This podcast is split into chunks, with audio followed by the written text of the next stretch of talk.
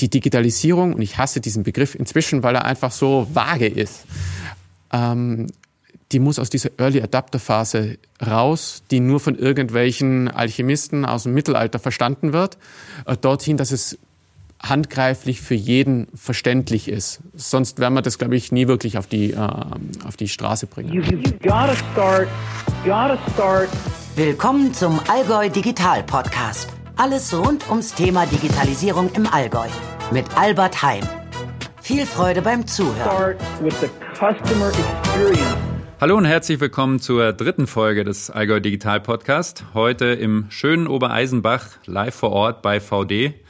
Und wir beiden Digitalisierungsprofis haben es nicht hinbekommen, das Interview remote zu machen. Deswegen haben wir uns entschieden, das vor Ort zu machen, trotz Corona. Sitzen sehr weit auseinander, haben das Fenster geöffnet. Insofern bekommt ihr auch ein bisschen Vogelgezwitscher mit auf die Ohren. Und wie gesagt, bin ich heute im schönen Obereisenbach bei VD und darf heute mit dem Manfred Meindl, dem Leiter des internationalen Marketings und der Digitalisierung sprechen und freue mich sehr, hier zu sein. Schönen guten Morgen. Guten Morgen in die Runde. Wir ähm, wollen heute über die Digitalisierung bei VD sprechen. Ähm, bevor wir da näher einsteigen, wollen wir natürlich erstmal erfahren, wer kümmert sich denn da ähm, vor allem drum? Wer bist du? Also stell dich mal bitte kurz vor, was hast du vor VD gemacht und wie bist du hierher gekommen? Also ich bin da, Mann, ich bin jetzt seit zehn Jahren, also ich werde in zwei Wochen mein zehnjähriges bei VD feiern. Ähm, bin als Online-Marketing-Leiter gekommen vor zehn Jahren, habe also das Ganze jetzt hier an sich immer schon so äh, mitbekommen. Ich meine, Online-Marketing vor zehn Jahren war, war ja faktisch ein bisschen auch die Vorstufe von dem Thema Digitalisierung und habe mich halt dann inzwischen zum bin ich zum Leiter internationales Marketing aufgestiegen und habe halt auch das Thema Digitalisierung, weil es ein Herzensangelegenheit ist jetzt vielleicht ein bisschen too much, aber es, es war immer schon etwas, was mich wahnsinnig interessiert hat und äh, was ich einfach jetzt auch wieder weitermachen kann. Mhm. Und davor, bevor ich zu, äh, zu nehmen wir es Jedi-mäßig auf die gute Seite der Macht gekommen bin, war ich auf der vielleicht bösen Seite der Macht, war ich in einem Sportwettenunternehmen in Wien bei äh, BWin und war dort im Produktmarketing tätig. Okay. Und dann hast du äh, aus privaten Gründen gesagt, ich wechsle nochmal den Ort oder wolltest du auf die gute Seite oder wie kam es dann dazu, dass du bei VD gelandet bist? Ich, ich meine, ich bin in Tirol aufgewachsen. Für mich sind die Berge äh, normal und es war immer schon mh, hm, Hobby, Leidenschaft, äh, in den Bergen unterwegs zu sein. Deshalb war es für mich klar, irgendwann mal in diese Bergsport-Outdoor-Branche zu gehen und äh, Hobby und Beruf noch mal stärker miteinander zu kombinieren. Und ich habe damals eine, äh, ich habe noch gedacht, die Firma heißt Vot, ähm, äh, eine Jacke von Vot gekauft, mich ein bisschen auf der Webseite informiert und habe dann zufälligerweise im Karrierebereich gesehen, dass sie halt einen Leiter fürs Online-Marketing suchen und habe gedacht, haha, ich, ich kenne mich ja damit aus und habe mich beworben und äh, bin genommen worden. Und so bin ich hier gelandet. Sehr gut. Äh, du hast schon genannt, in welcher Branche VD unterwegs ist ähm, und auch wie man den Namen richtig ausspricht. Ähm, ich habe es gegoogelt, es kommt ja von dem Gründer, dem Herrn von Dewitz, VD. Genau. Dann vergisst man die Abkürzung auch nicht mehr. Ähm, du hast schon erwähnt, dass ihr im Bergsportbereich tätig seid. Das ist auch sehr auffällig, wenn man hierher läuft, ähm, steht da erstmal eine massive Kletterwand, also weiß nicht, 25 Meter hoch. Ähm, die sieht schon so aus, als könnte man da ernsthaft klettern. Also es gibt Routen vom natürlich für jemanden, der starten möchte, im dritten Grad bis halt hoch in den siebten, achten Grad, um sich dann schon ein bisschen auszubauen. Und ähm, es wird tatsächlich von VD-Mitarbeitern, wie aber auch von externen genutzt. Mhm. Und äh, es ist also nicht nur ein, ich würde sagen, ein Accessoire des äh, Firmengebäudes. Verstehe. Na, mal gucken, ob ich mich da noch rantraue. Ich glaube es nicht. Gut, ähm, genau. Ihr seid VD. Man kennt euch, glaube ich, von äh, gerade in der, in der Region sowieso. Ein paar Fakten zu euch. Euch gibt es seit knapp ähm, 50 Jahren, knapp 500 Mitarbeiter. Ähm, mittlerweile ist die, die Tochter des Gründers, die Antje von Davids, die Geschäftsführerin. Ähm, und ihr produziert im Wesentlichen Bergsportausrüstung. Also Bekleidung ist, glaube ich, das Größte wahrscheinlich, aber auch Zelte, Schlafsäcke, Rucksäcke, Schuhe, Taschen, alles, was man eben, was man eben braucht, ähm, macht damit knapp um die 100 Millionen Euro Umsatz. Und von der Fertigung her ist vieles hier tatsächlich am Standort, aber auch in ein paar ähm, europäischen und weiteren Ländern? Soweit vieles würde ich jetzt nicht sagen. Ich würde mal sagen, die, die bekannten Radtaschen von uns, die werden hier in Obereisenbach produziert. Also da alles, was rund um Taschen made in Germany bei uns und sich ausgelabelt ist, wird in Obereisenbach äh, gefertigt. Und der Rest, also die Rucksäcke werden in äh, zum Beispiel VD Vietnam, da hat der Albrecht von Dewitz äh, eine eigene Firma äh, hochgezogen und alle unsere Rucksäcke werden von VD Vietnam äh, hergestellt. Ansonsten produzieren wir noch in anderen asiatischen Ländern, also China zum Beispiel. Mhm. Was man da jetzt vielleicht nicht annehmen würde, aber wenn man sich auch nur minimal mit euch beschäftigt, ähm, was sofort auffällt, ist natürlich das Thema Nachhaltigkeit. Ja, also wenn man euch googelt, äh, guckt auf den Social-Media-Kanälen, dann ist das Thema Nachhaltigkeit bei Weitem das Größte, was man nach außen mitbekommt. Ähm, wie kam es denn dazu? Ähm, ist das in der äh, Firmenhistorie begründet? Ist das ein aktuelles Thema? Ist das durch eure Nähe zu den Bergen? Wie kam es dazu und wie groß ist es wirklich? Ich, ich sage mal, dass Autofirmen durch diesen starken Bezug zur Natur immer schon relativ nah oder eine, eine starke Nähe zum Bereich Nachhaltigkeit gehabt haben oder zum Bereich Umweltschutz. Ähm, so auch bei uns, wenn man sich jetzt die, die, die Historie von VD anschaut, waren immer schon so ähm, Projekte im Bereich Nachhaltigkeit, Umweltschutz, das waren sich immer schon ein bisschen in unserer DNA drin. Und wie die Antje 2009 äh, Geschäftsführerin geworden ist, also die Firma übernommen hat, ist es noch mal stärker in den Fokus gerückt, ist es äh, strategischer worden, ist es äh, alles daran angesetzt worden, denn, denn die Firma von ihrem gesamten unternehmerischen Tun Richtung Nachhaltigkeit auszurichten. Also das äh, du kannst Nachhaltigkeit von unserem Unternehmertum, von unserem Unternehmen nicht mehr wirklich trennen, denn das, wie wir es tun, ist äh, in allen Belangen versuchen wir es nachhaltig zu machen. Mhm. Und daher ist es jetzt kein Trendthema, dass wir eine umfassende Marktstudie gemacht haben. Okay, wo ist der Automarkt in zehn Jahren? Hm, lass uns nachhaltig sein. Sondern es ist aus dem inneren Antrieb mhm. heraus. Mhm. Und ähm, das wird dann vielleicht noch später in unserem Gespräch interessant. Das ist halt dann auch das Thema, dass wir an sich vielleicht auch zwei Change-Prozesse gleichzeitig, also kulturelle Change-Prozesse im Unternehmen gehabt haben. Das erste war die Übergabe vom Albrecht von Dewitz auf die Antje, äh, inklusive unterschiedlicher Führungsstile. Und natürlich dann auch, äh, okay, das Thema Nachhaltigkeit strategisch in allen Unternehmensbereichen im grundsätzlichen Tun zu verankern. Mhm.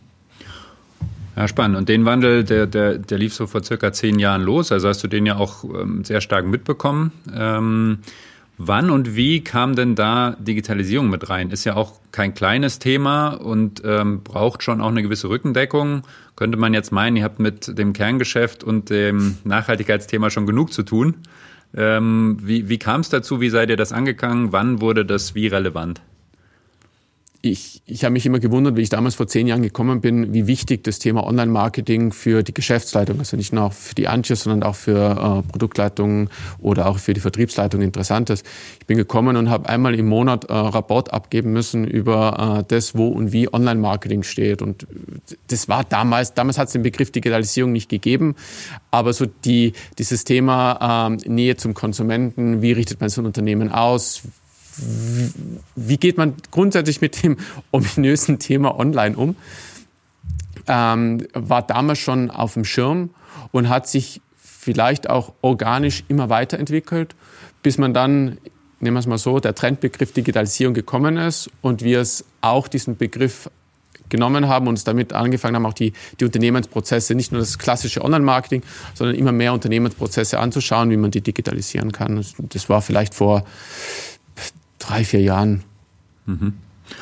Und jetzt hast du ja schon äh, genannt, dass der, der, das Stichwort näher am Konsumenten sein. Also ihr seid ja eigentlich ähm, kein klassischer Direktvertrieb, sondern ihr beliefert den Handel. Ähm, also seid eigentlich ein B2B-Unternehmen. Jetzt sagst du gleichzeitig, schon vor gut zehn Jahren wusstet ihr, ihr müsst auch über digitale Kanäle näher am Konsumenten sein. War das eins der Kernthemen, das ihr dann auch aus Digitalisierungssicht angehen wolltet? Wie schaffen wir es, diese B2B und diese B2C-Sicht zusammenzubringen? Weil bis dahin war wahrscheinlich die B2C-Sicht nicht wirklich so relevant. Er war halt da, der Konsument. klingt, klingt jetzt härter, als es eigentlich ist. Äh, es war immer eine, eine, eine lustige Hybris. Auf der einen Seite produzierst du Produkte für Konsumenten, auf der anderen Seite ist der Konsument nicht dein Kunde, sondern der Kunde ist äh, der Händler. Und ähm, jetzt so über die letzten Jahre, deshalb wieder auch der, der, der, die Rückkoppelung zum Online-Marketing, der Konsument hat über die letzten zehn Jahre seine Macht verstanden und äh, es ist für ihn deutlich leichter geworden, äh, Kontakt mit dem Unternehmen aufzunehmen. Das war früher, wie die Firma gegründet worden ist, wie das, sich dieses bestehende Geschäftsmodell etabliert hat, war das einfach nicht so. Und das hat uns einfach die letzten zehn Jahre durchgehend äh, begleitet, dass die Macht des Konsumenten immer stärker worden ist und inzwischen gleich, gleich starke Gesprächspartner für uns ist wie der Handel. Mhm. Das ist interessant. Kann man da sagen, dass, dass am Anfang äh, auch das Thema Online-Marketing schon darauf ausgerichtet war, die Marke, die Botschaft, die Produkte an den Konsumenten zu tragen und man immer mehr gemerkt hat, dass der auch eine Meinung hat, auch äh, sich äußern will, auch ein Feedback hat und äh, man dann dadurch äh, immer stärker vor drei, vier Jahren, meintest du, gelernt hat, okay, wir müssen das, was da zurückkommt, auch aufnehmen und auch mehr oder weniger in unsere Prozesse integrieren? Ähm, früher ist es halt immer über diesen Filter, und das meine ich jetzt nicht negativ, über den Filterhandel. Das war an sich unser Gate zum Konsumenten. Äh, wir haben äh, sehr viel systematisch und gutes Feedback über den Handel zu unseren Produkten, die das dann natürlich wieder von Konsumenten bekommen haben und haben das dann wieder in die ähm, Produktentwicklung natürlich mit einfließen lassen. Aber jetzt ist es halt so dieser ungefilterte, enorm große hm, Konsumentendruck oder Bedarf an Kommunikation, der halt jetzt über uns äh, einbricht, ist jetzt so schlimm ist das auch nicht. Ja. Aber muss man schon sagen, da habt ihr euch ja auch bewusst geöffnet und habt gesagt, das ist das bricht herein, das ist viel Aufwand, aber es ist auch sehr wertvoll. Ne, und dann habt ihr, wenn ich es richtig verstehe, vor drei, vier Jahren gesagt, ähm, die, diesen Rückkanal, diesen direkten Draht über digitale Kanäle zum Konsumenten, den, der ist uns wichtig und alles, was wir darüber lernen und mitbekommen, wollen wir auch auf unsere Prozesse ähm, stärker mappen und stärker einzahlen lassen. Genau. Wie, wie seid ihr das dann angegangen? Also von diesem Digitalisierung gleich Online-Marketing zu Digitalisierung ist breiter, vielleicht ein bisschen strategischer aufgesetzt. Ähm, wie, wie seid ihr das angegangen? Wir haben gegoogelt, Digitalstrategie, haben dann wunderschöne PowerPoints genommen und die dann einfach ein VD-Logo draufgeklatscht. Sehr Scherz. Gut. Ähm, vermutlich, wie es euch allen geht. Ähm, Im ersten Moment stehst du wie Maus vor der Cobra, du weißt nicht, wie du das Thema angehen sollst. Ähm, macht man jetzt eine eigene Digitalstrategie neben einer Unternehmensstrategie? Ähm, wie dockt man das an? Äh, welche Aspekte müssen alle betrachtet werden? Das war schon mal ganz kurz, dass wir uns überlegt haben, okay, wie gehen wir an das Ganze ran? Haben dann gesagt, okay, die Digitalstrategie muss die Unternehmensstrategie unterstützen. Deshalb der Ausgangspunkt für eine Digitalstrategie muss eine Unternehmensstrategie sein. Das haben wir. Mhm. Und dann sind wir einfach hergegangen und haben einfach systematisch die Unternehmensstrategie auseinandergeklaubt, geclustert, Themenfelder gebildet, äh, uns überlegt, okay, bei welchen Themenfeldern kann eine Digitalstrategie unterstützen?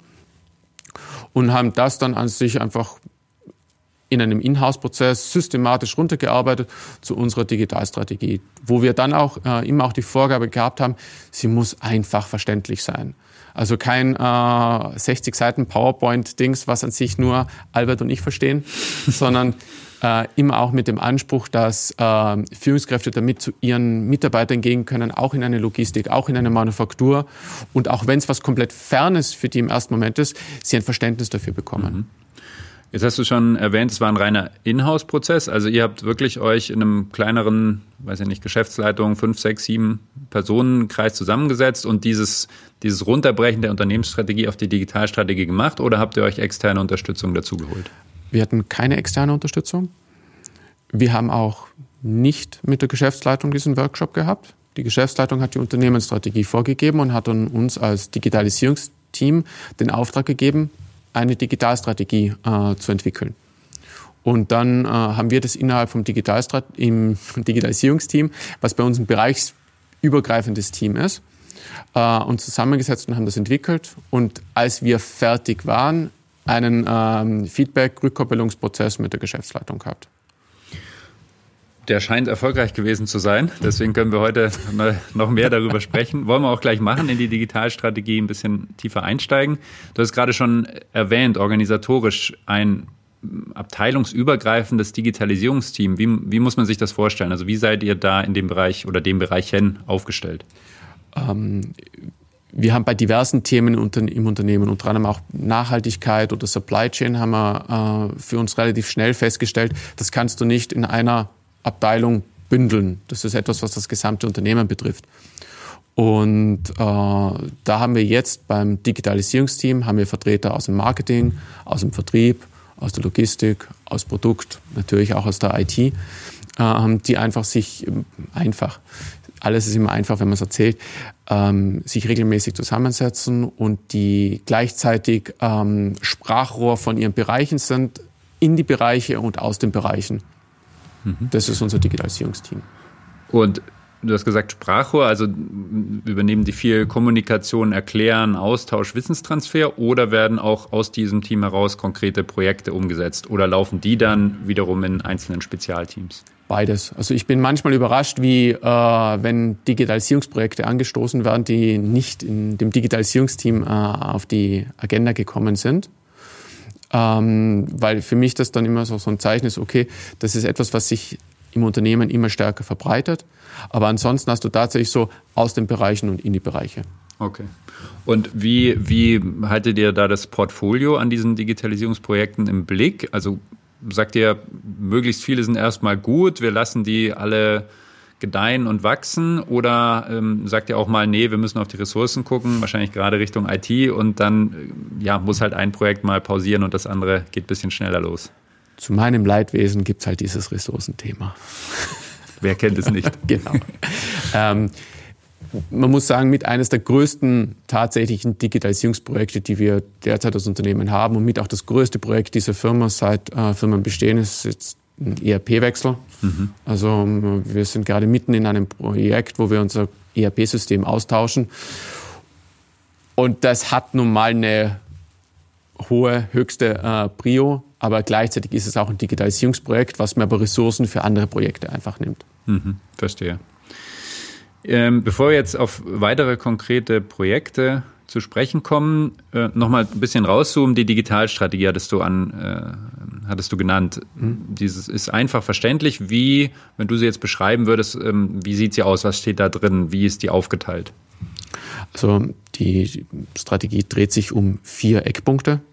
Das eine ist äh, natürlich äh, datenbasiertes Arbeiten, dass du immer als Unternehmen dir der Macht der Daten für Prozesse und für die Darstellung von Produkten wichtig bist. Dass die Digitalisierung nicht nur für digitale Geschäftsmodelle äh, zuständig ist, sondern sie grundsätzlich alle unsere Geschäftsmodelle unterstützen soll. Alle unsere Prozesse, aber auch natürlich dann wieder neue finden. Ähm, wie wir es davor schon gehabt haben, das äh, Thema Konsument, dass der Konsument im Mittelpunkt äh, stehen muss. Das ist für viele Unternehmen, die jetzt sich nur um Konsumenten drehen, klar. Für uns ist es ein elementarer Punkt. Und der äh, letzte Punkt, ein bisschen auch Rückgrat, äh, die, die digitale Infrastruktur des Unternehmens, aber auch der Mitarbeiter zu stärken. Weil du kannst noch so digitale Mitarbeiter haben, wenn die Infrastruktur nicht passt, äh, werden sie frustriert sein. Und äh, du kannst die beste digitale Infrastruktur haben, wenn du nicht die geeigneten Mitarbeiter dafür hast. Mhm. Verstehe. Ähm, gehen wir mal die vier Bereiche durch. Also den letztgenannte war ja Kultur und Mitarbeiter und Infrastruktur. Mhm. Äh, du hattest letztens auch einen sehr spannenden Vortrag gehalten, der hatte den Titel ähm, der Digitalisierung das Magische nehmen. Kann man das so ein bisschen als Überschrift auch äh, oder als Teil von diesem Bereich Kultur und Mitarbeiter sehen? Und siehst du das auch so als einen Teilauftrag von dir und dem Digitalisierungsteam? Klar. Also äh, sind wir mal realistisch, das ist ein mittelständisches Unternehmen in Obereisenbach. Das ist nicht äh, ein äh, Startup in München, Düsseldorf, Stuttgart, Hamburg, Berlin, wo äh, digitale äh, super Leute rumlaufen und du für jedes Thema an sich eine Lösung hast, sondern du musst mit den Leuten, die du hast, die zum Teil Jahrzehnte in dieser Firma schon sind, ähm, diverse Prozesse mitgemacht oder Veränderungsprozesse mitgemacht haben, die musst du nutzen, die musst du weiterentwickeln. Und äh, für uns als Digitalisierungsexperten, ähm, die Digitalisierung, und ich hasse diesen Begriff inzwischen, weil er einfach so vage ist, ähm, die muss aus dieser Early Adapter Phase raus, die nur von irgendwelchen Alchemisten aus dem Mittelalter verstanden wird, äh, dorthin, dass es handgreiflich für jeden verständlich ist. Sonst werden wir das, glaube ich, nie wirklich auf die, äh, auf die Straße bringen. Verstehe. In dem Bereich war das zweite Thema neben den, der, der, Magie aus den Köpfen rausbringen, hatte ich verstanden, die Infrastruktur. Kannst du da noch was dazu sagen? Also geht es da wirklich um, um die Ausstattung mit Smartphones und Laptops oder welche Art Infrastruktur äh, meinst du da in dem Bereich? Ich würde mal sagen, es ist bereichsabhängig. Im Marketing ist es natürlich äh, Smartphones. Ich meine, jeder Mitarbeiter von uns hat Laptops. Ich glaube, heutzutage muss man immer drüber reden, äh, ob ein Laptop jetzt nur etwas für Führungskräfte oder für einen Außendienst ist. Ähm, aber jetzt und in der Logistik ist zum Beispiel wieder eine andere technische Infrastruktur notwendig. Also du, ich glaube nicht, dass du das so ohne weiteres jetzt äh, äh, hinschmeißen kannst. Äh, eine Frage natürlich jetzt äh, im Marketing ist zum Beispiel, wenn ich jetzt mir das anschaue, wie leicht kann ich Daten teilen? Äh, wie offen ist, ist der Zugriff auf Daten, um mit denen wieder arbeiten zu können? Wie vernetzt sind die Systeme miteinander, wie viele äh, Sicherheitsschranken gibt es zwischen den Systemen, die eine Kommunikation von mm, IT-Systemen äh, unterbinden. Da hatte ich nette Austausch, netten Austausch mit äh, zuständigen Leuten bei Bosch. Viele Großkonzerne sind ja an sich ja gehandicapt, weil in ihren Abteilungen einzelne Systeme drin sind, die nicht wieder mit anderen Systemen kommunizieren können ähm, die sich dadurch trotz Größe, trotz größerer Budgets deutlich schwerer tun, eine Digitalisierung voranzutreiben. Da hat man wieder als Mittelständler deutlich kürzere Wege, deutlich leichtere Wege, sowas machen zu können. Mhm. Jetzt hast du die, äh, die, die Daten schon angesprochen und das ist ja auch der zweite Punkt in der, in der Digitalstrategie, also dieses datengetriebene Unternehmen zu werden. Mhm. Fällt da so ein, so ein Projekt wie das ERP-Projekt rein oder was muss man sich darunter konkreter vorstellen? Ein ERP-Projekt fällt ja äh, fast schon überall. Wo fällt es nicht rein, ja. es ist gleichzeitig äh, Infrastruktur, es ist gleichzeitig Ressourcenknappung. Es, es, entwickelt unsere Mitarbeiter, die intern an dem Projekt arbeiten, ja auch wieder weiter. Ähm, ähm, gleichzeitig hast du das Thema Stammdaten als Produkt dieser Firma für den Handel. Was ist ein Produkt in einer digitalen Welt? In einer digitalen Welt ist es ein Produkt oft nicht tatsächlich, wenn es produziert ist, sondern das entsteht ja eigentlich schon davor. Und wenn du im Webbrowser an sich dich für ein äh, Produkt entscheidest, entscheidest du dich eigentlich für die Darstellung von Daten und nicht eigentlich für ein Produkt. Und äh, diesen, diesen Shift muss man erstmal an sich für sich realisieren, weil ein Produktmanager in erster Linie an sich dieses handgreifliche Produkt als Produkt sieht. Die Jacke oder den Rucksack. Aber äh, beim Konsumenten, bis er das Produkt hat, ein, sind es einfach die Daten, die es ausmachen. Mhm. Entscheidungsprozesse. Ähm, nicht aus dem Bauch raus, der natürlich immer auch wichtig ist. Wir sind ja an sich ja auch nur Maschinen, die Daten verarbeiten. Einfach ausgedrückt. Ähm, sondern dass du an sich äh, neutrale Entscheidungen triffst aufgrund dessen, was die an sich die Daten an sich sagen. Zu dem ersten Punkt, wo fängt denn da die Datenreise an? Also wenn ihr jetzt überlegt, wir machen neue Saison, neue, neue Muster, neue Jacke, neues Modell, wo und wie kommen da vielleicht schon wirklich Handels- und oder Konsumentendaten mit rein? Also, dass ihr wirklich da verarbeitet, äh, datengetrieben, wie eure neuen ähm, Produkte aussehen. Findet das schon da statt? Wenn ich ehrlich bin, ja, aber nicht systematisch. Also klar, wir analysieren Kundenbewertungen äh, auf Amazon, auch bei uns auf der Webseite, lassen diese Feedbacks mit einfließen. Haben dann natürlich dann auch noch ähm, unstrukturiert Feedback von äh, Testern, von Athleten, die auch mit hineinfließen. Mhm. Ähm, es ist aber kein zentrales System, wo alle Feedbacks hineinkommen und dann ein Produktmanager drückt den Knopf und daraus entsteht ein Produkt. Mhm. Vermutlich wird es das irgendwann mal geben. Ähm, ähm, Habt ihr eigentlich nicht bei uns, aber woanders. Ja, habt ihr schon äh, irgendwelche äh, Ausrüstungsgegenstände, die selber Daten schreiben? Ist das schon ein Thema? Also die Jacke, die trackt, wie viel ich schwitze, wie warm wir ist, wie gut es funktioniert? Haben wir nicht. Haben wir nicht. Äh, natürlich wird auch im Zug zur Digitalisierung auch immer wieder von smarten Produkten äh, gesprochen. Was man dann aber wieder auch sagen muss, aus dem aus der Sicht der Nachhaltigkeit, wie lang ist so ein Produkt haltbar? Äh, welcher ähm, elektronische Müll entsteht bei so einem Produkt? Und da war es für uns dann relativ schnell klar, dass wir das eigentlich nicht vorantreiben wollen.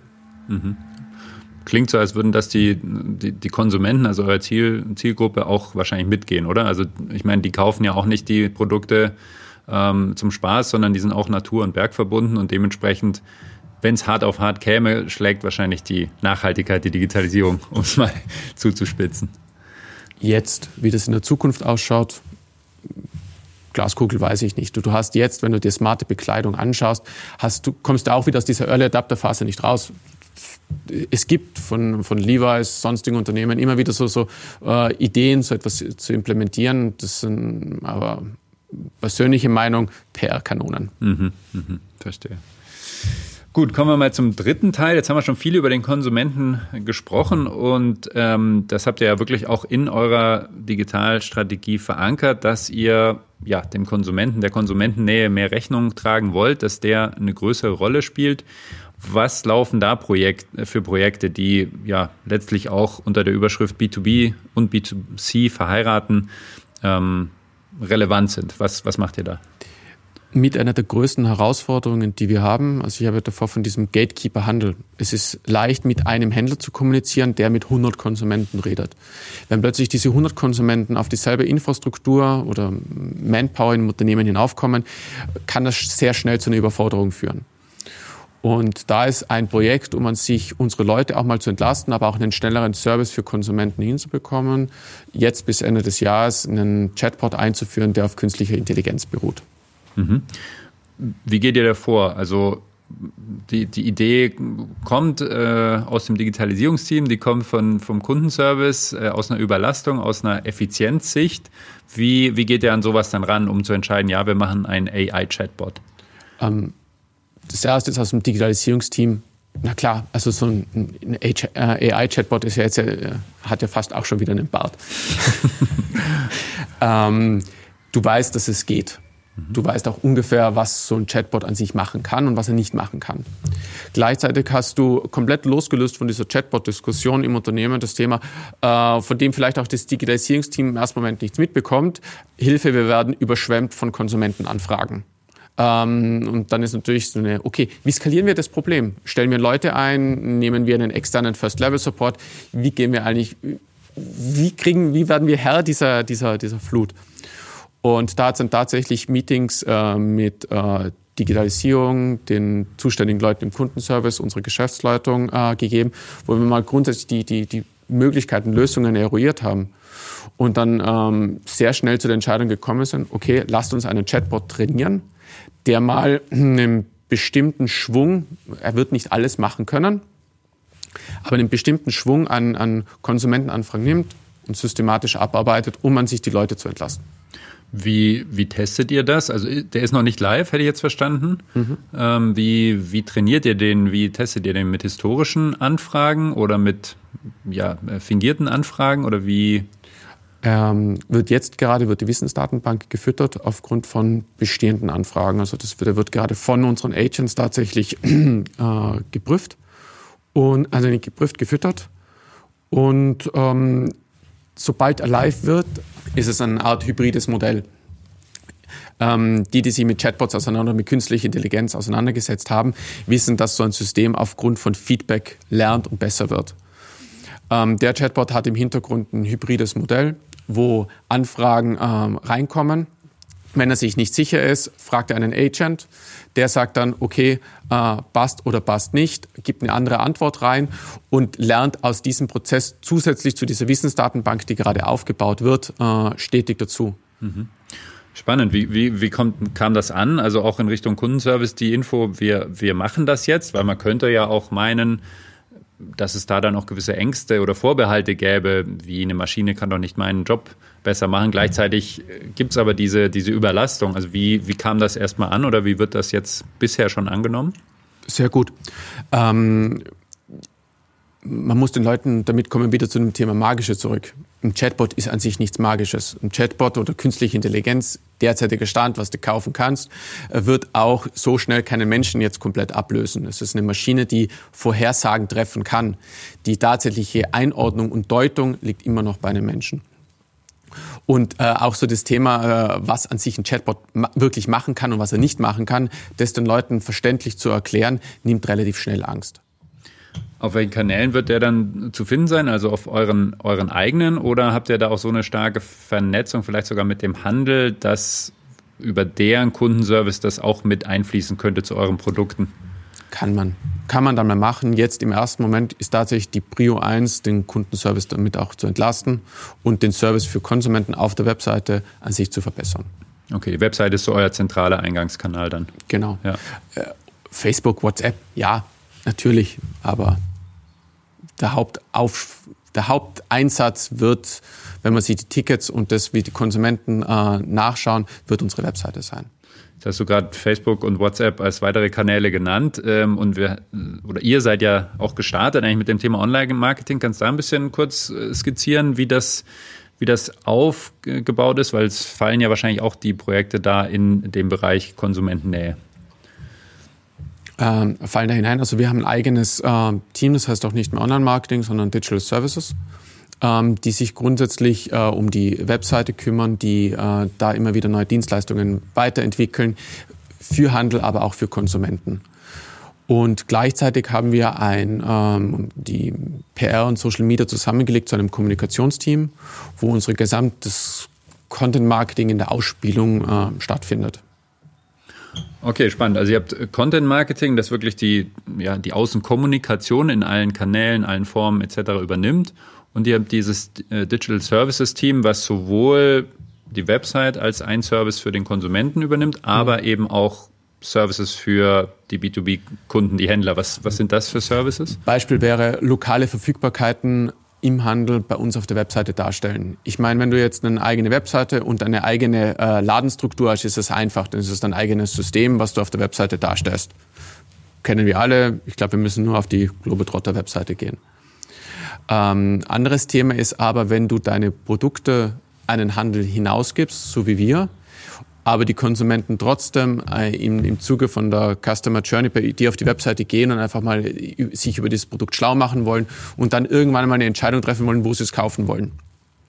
Da muss ich dem Konsumenten wieder, Konsument im Mittelpunkt, den Service zur Verfügung stellen, zu wissen, wo er dieses Produkt in Deutschland bekommen kann. Und gleichzeitig ist es eine Dienstleistung für den Handel, weil ich ihn natürlich stärker bei mir in meine digitalen äh, Prozesse einbinden kann und eventuell einen Konsumenten zu ihm leiten kann. Ist wahrscheinlich die, die Überleitung zum vierten Punkt, ähm, finde ich sehr spannend, zu den, zur Unterstützung der Geschäftsmodelle. Weil ich habe auch mal geguckt und man kann ja bei euch auf der Seite direkt ähm, Sachen bestellen. Ja, und denkt dann, okay, ich, jetzt liefert mir der VD das. Was dann aber am Ende passiert, ist ja, dass ihr sagt, ähm, übrigens, Händler in deiner Nähe, der wird dir das liefern. Also wie geht ihr damit um, dass ihr ja durch die Digitalisierung natürlich diese Konsumentennähe immer mehr in den Vordergrund stellen müsst, dadurch vielleicht auch direkte Absatzwege oder Vertriebswege habt oder hättet, gleichzeitig natürlich aber die Kunden, die eure äh, Ware abnehmen, am, am Ende des Tages stand heute der, der Handel sind. Also wie, wie geht ihr damit um und was kriegt ihr da für Rückmeldungen auch vom Handel äh, zu eurem Vorgehen da?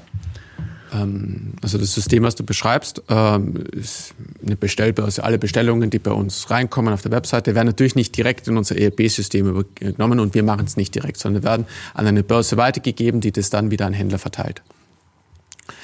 Ähm, ich habe das für mich immer so gesehen, nur weil wir es uns so schwierig machen, heißt das noch lange nicht, dass wir es dem Konsumenten schwierig machen müssen, ein Produkt zu kaufen. Das heißt, alles, was wir für uns hier intern machen, um unsere Prozesse dahingehend auszurichten, ist unser Problem. Ein Konsument, für den sollte es trotzdem so einfach wie möglich sein, zu dem Produkt zu kommen, egal ob es jetzt stationär oder online kaufen will. Und ähm, diese Fachhandelspartnerschaft, die, die wir haben, das ist auch Teil unserer Unternehmensstrategie, ähm, dass wir an sich partnerschaftlich mit dem Fachhandel zusammenarbeiten wollen. Und das ist auch etwas, was äh, unter Anführungszeichen der Handel ähm, natürlich an unserer Zusammenarbeit schätzt. Wie, wie schätzt du das ein? Also der Handel sind ja dann wahrscheinlich größere Modeketten auch. Ähm, wie, wie sind die im Bereich Digitalisierung unterwegs? Ne? Gerade in Zeiten von Corona, wo das stationäre Ladengeschäft natürlich schon unter Druck gerät. Du meintest gerade, die schätzen sehr, dass ihr da sehr offen seid, vorangeht. Wie, wie muss man sich die, die Handelsseite aus eurer Sicht vorstellen bezüglich der Digitalisierung? Du, du kannst den Handel nicht über eine äh, über einen Kamm scheren.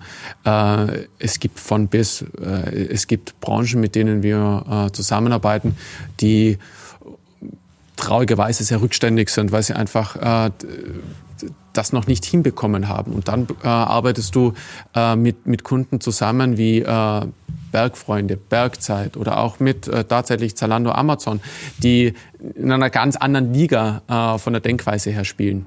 Mhm. Ähm, deshalb tue ich mich schwer, das jetzt auf den Handel irgendwie hinzumünzen. Ähm, das ist ja auch spannend. Also wie, Entschuldigung.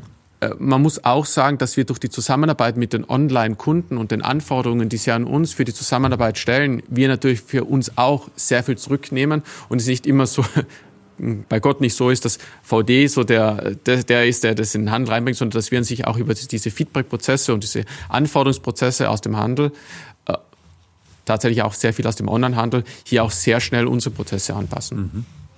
Genau, das wollte ich fragen. Also ich stelle es mir jetzt so vor, durch die strategische Ausrichtung am Konsumenten ähm, bekommt ihr sehr viel Feedback, Input für eure internen Prozesse, was euch dann aber auch wieder hilft, wenn ihr mit euren bestehenden B2B-Kunden, mhm.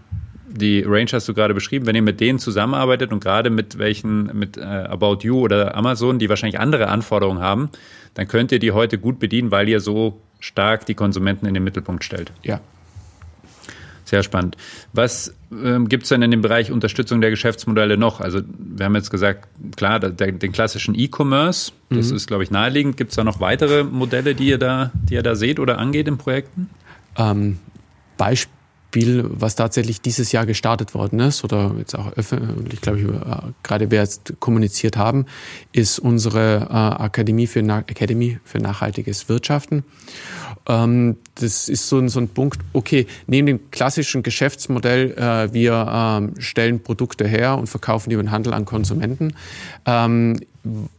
War schon über die letzten Jahre immer so das Thema, okay, was können wir sonst noch grundsätzlich rund um das Unternehmen an, an äh, Wertschöpfung machen? Und da war es relativ schnell klar, Dienstleistungen. Okay, ein wahnsinniges Wissens-Know-how, was diese Firma hat, ist an sich dieser Transfer von einem hin zu einem nachhaltigen Unternehmen, nachhaltigen Wirtschaften. Da hast du, gehst du drüben in, äh, ins Hauptgebäude und hast du ad hoc, hier heute nicht, weil die alle im Homeoffice sind, ähm, 10, 12 mehr Leute, die dir an sich da relativ schnell gutes Input geben können.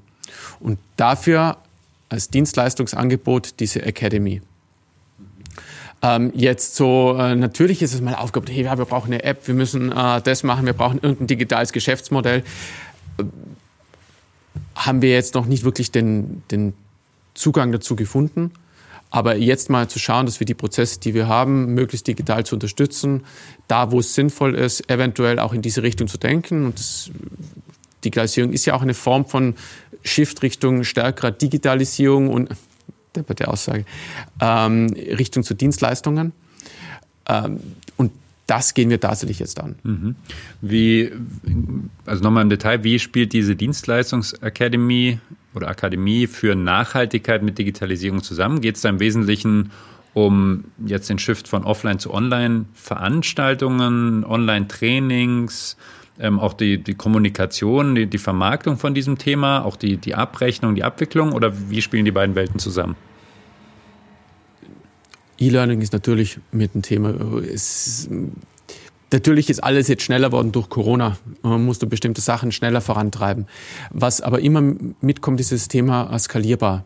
Wie kann ich eine begrenzte Ressource, Experten, die ich bei äh, VD habe, äh, das Wissen, dass ich die habe, möglichst so weitergeben, dass ich äh, mehr und mehr Leute damit erreichen kann. Und da, äh, sobald, glaube ich, du bei so einem Thema in die Richtung von Skalierung gehst, äh, stolperst du immer über äh, die Digitalisierung. Ähm, weil wenn du das richtig aufsetzt, das an sich so dein Hebel ist, wie du ein Ding zu 100.000 Dingen, was auch immer machen kannst. Mhm, verstehe. Gibt es noch weitere Themen in dem Bereich äh, Unterstützung der Geschäftsmodelle oder sind das so die zwei, zwei Hauptthemen, die ihr unterstützt und auf die fokussiert ihr euch aber auch wirklich? Ein Modell, was wir vor ein paar Jahren gestartet haben, ich weiß jetzt nicht, ob man das jetzt unter Digitalisierung klatschen kann, aber es ist natürlich ein, ein Vermietmodell, äh, wo wir einfach angefangen haben, ähm, bestimmte äh, Produktgruppen, die wir haben, an Konsumenten äh, zu verleihen, weil es uns natürlich bewusst ist, dass du nicht für jede einzelne Sportart, für jede einzelne Tätigkeit, die du in den Alpen brauchst, äh, dir immer was neu anschaffen musst. Natürlich diesen, diesen Prozess äh, digital darzustellen, woran wir gerade arbeiten, also ihn auch mit unseren Prozessen zu verzahnen, äh, kommt auch wieder das Thema Digitalisierung äh, ran. Mhm. Jetzt haben wir ja die die Reise ein bisschen nachvollzogen. Und es klingt ja fast zu schön, um wahr zu sein. Ne? Sehr strategisch aufgehangen, so wichtig wie Nachhaltigkeit, vier Bereiche, überall gibt es tolle Projekte. Das klingt ja alles wirklich zu gut, um wahr zu sein. Gibt es denn auch Themen, wo ihr mal äh, gesagt habt, oh, das war jetzt, da sind wir ein bisschen falsch abgebogen oder haben schon die meisten Sachen bisher jetzt einfach wirklich sehr gut funktioniert im Bereich der Digitalisierung? Also wo, wo gab es da vielleicht auch Themen, wo ihr ein bisschen Lehrgeld zahlen musstet? Ich glaube, dass du im Bereich Digitalisierung nicht wirklich Lehrgeld zahlst, weil du aus Lehrgeld lernst. Mhm. Ähm, klar, nicht jedes Projekt, was du angreifst, äh, wird sofort äh, das nächste Google. wow.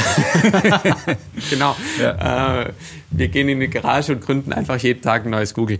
Ähm, aber du lernst auch aus Fehlschlägen. Deshalb ist für mich ein, ein Fehlschlag jetzt nicht unbedingt ein ein Problem, wenn ich mir jetzt zum Beispiel dieses Thema iRented anschaue.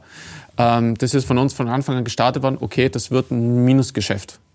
Aber es ist aus Konsumentensicht relevant, deshalb wollen wir es vorantreiben. Ähm, wir scheitern bis heute daran, einen sauberen Prozess äh, zu finden, wie wir an sich diese, dieses Verleihmodell bei uns hier intern sauber darstellen können und skalieren können, weil es einfach sehr schwer ist, das in unsere bestehende Infrastruktur ähm, reinzumünzen. Aber es ist in Anforderungen drin und deshalb würde ich es auch nicht als Lehrgeld sehen, mhm. weil wir daraus wieder gelernt haben, was wir für unsere Infrastruktur und für unsere Prozesse benötigen.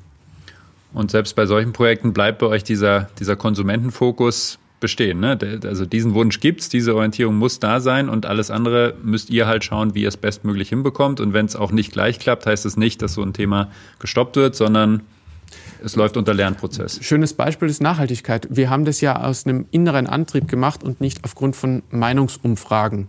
Natürlich hat uns jetzt die Zeit überholt und wir sind damit sehr zeitgeistnah.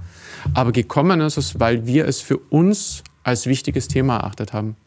Mhm. Und ähnlich ist bei, den, bei der Konsumentennähe. Genau. Ja. Sehr spannend. Wir kommen leider schon äh, langsam Richtung Ende ähm, und haben heute da eine kleine Premiere und zwar eine Frage aus der Community. Ähm, und zwar ging, geht die in die Richtung ähm, jetzt nicht zur Konsumenten und ähm, Handel, sondern in Richtung der Zulieferer. Mhm. Und da die Frage, wie ihr da aufgestellt seid, wie vernetzt ihr da ähm, schon die Systeme der, der verschiedenen Zulieferer, die es sicherlich gibt? Mm, da muss man tatsächlich sagen, dass wir Richtung Handel und Konsumenten deutlich äh, stärker aufgestellt sind bezüglich Anbindung und Schnittstellen. Wenn ich mir das Richtung äh, Zulieferer anschaue, weiß ich, dass wir ein Projekt haben im Bereich Vendor Management, wo wir das natürlich aufbauen wollen. Es ist auch im, im Bereich unseres ERP-Projekts in, in, den Anforderungen drin.